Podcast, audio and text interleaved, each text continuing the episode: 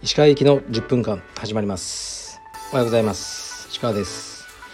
今日も元気にいきましょう。なんかね Amazon の放送を聞いてたらすごい元気なんですよね。ありがとうございます。レターありがとうございます。励みになります。とかね。ああいうテンションがいいのかなってね。あの僕もちょっとテンション高めでいきます。そうあと昨日ね中山匠さんとの試合のことを書いたら匠さんからねあのコメントいただきまして僕の記憶の中ではねなんか1分ぐらいで負けちゃったようなイメージだったんですけど匠さん曰く9分以上試合したと。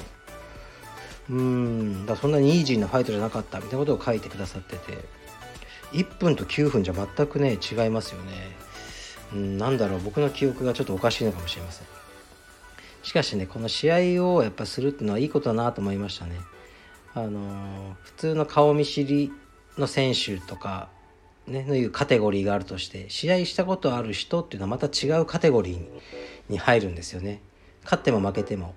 だからあんまり僕も多多道場のね人とそんなにおしゃべりとかしないんですけど、うん、なんかこう大会とか行ってこうすれ違う時とかにあの試合したことある人だとなんかあ心の中でちょっと思い出して会釈したりあのしてますね。すごくいいもんですね。僕はまああの道場でね生徒さんに試合出ろとか、まあ、一切言わないんですけどあのそういう意味で出るのもねなかなかいいことだと思いますよ。僕もねもっと出ればよかったなって思ってますし、またこれからねマスターとか出るかもしれないですしあの、まあ、試合はあのいいものだし充実の中の全てじゃないですね。一部分でしかないけど大事な一部分ではあるなと思ってます。えではえー、っとですね。レター読みますね。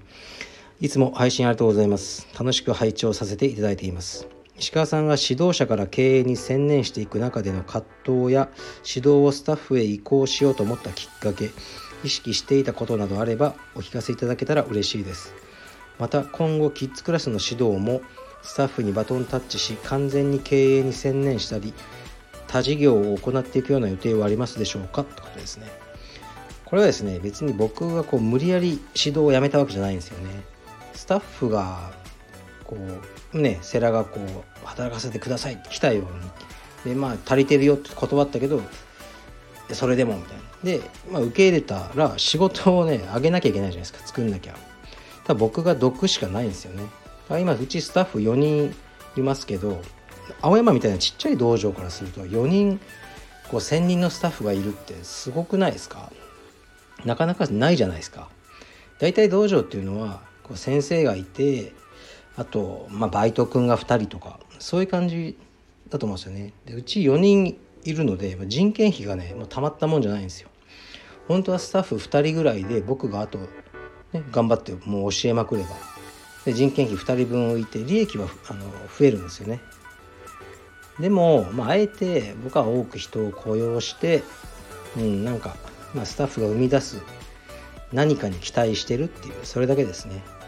でまあ彼らがね遠征とか行くんでその時はまた僕もね、あのー、指導してますよ。でもここ1年はねあのコロナのせいでそういうのがなくなってきちゃってるんで、あのー、ね、僕の指導の機会もないんですけどたまにね今もやってますよ。はい。でキッズクラスの指導がですねこれすごく向き不向きがあってやっぱね向いてないやつがやってもダメなんですよ。やっぱキッズ増えないんですよねぶっちゃけメンバーが。そこが問題ですね。で、まあ、武道を始める時のその親御さんの心理ってやっぱ子供連れてってあのなんかね礼儀とかそういうしっかりした何かを身につけさせたいっていうのは最初あるんですよね。うちのねこうスタッフみたいにねこう髪がもう緑色に染めてるとかドレッドとかね。なんかそういうのってあんまね親御さん受けは良くないんですよ最初。まあ、人を外見で判断するなとはね、うん、言いますけどもするでしょ普通。だから最初もちろんねうちの鈴木とか岡崎とかもまともですよ。その辺の若いやつよりよっぽどまともですけど最初の受けは良くないでしょうね。だからまあ僕みたいなねザおじさんみたいな方がなんかね多分いいんですよ印象は。うん。そそれだけですかね。あとまあきうんうちのスタッフはやっぱり自分の練習がメインでまあ一般のクラスの指導はね結構好きみたいなんですけどね。キッズクラスをねそこまで好きじゃないですねはっきり言って、まあ、自分に子供がいないからわからない面も多いでしょうね。岩崎とかは子供クラスをすごい好きだったんですよね。自分で一生懸命。ああいうの珍しいですね。だから三田があんな風になったんですよね。キッズの総本山みたいに。だから本当に子供のことが好きでキッズクラスを教えるのが大好きなやつが気合入れてやらないとキッズクラスはうまくならないですね。うん。だからねもしそういうねキッズクラス俺は得意だみたいなね好きだみたいなやつがいたらねいいんじゃないですか。僕に売り込んだらあの雇っちゃうかもしれません勢いで。はい。で他事業僕そうですね。そんなに、まあ、興味ないですね。うん。なんかすごくあの意義があるような仕事だったらやりたいですけど、まあ、今は充実がいいなと思ってますね。はい。あと質問でもう一つちょっとねあのすみません文面を消しちゃったんですけど護身術について、ね、実際そういう状況に陥ったら、ね、あのどういう、ね、技が使えると思いますかっていうのがあったんですよね。柔術はねすごく限定されてますよね。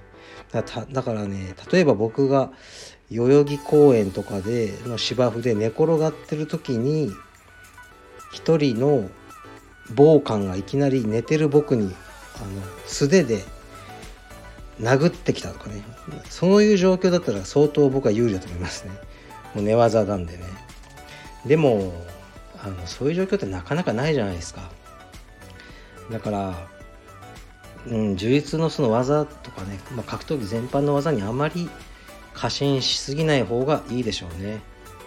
うん、やっぱねあのなんか石とかでねぶん殴られたらもう終わりじゃないですか寝てても。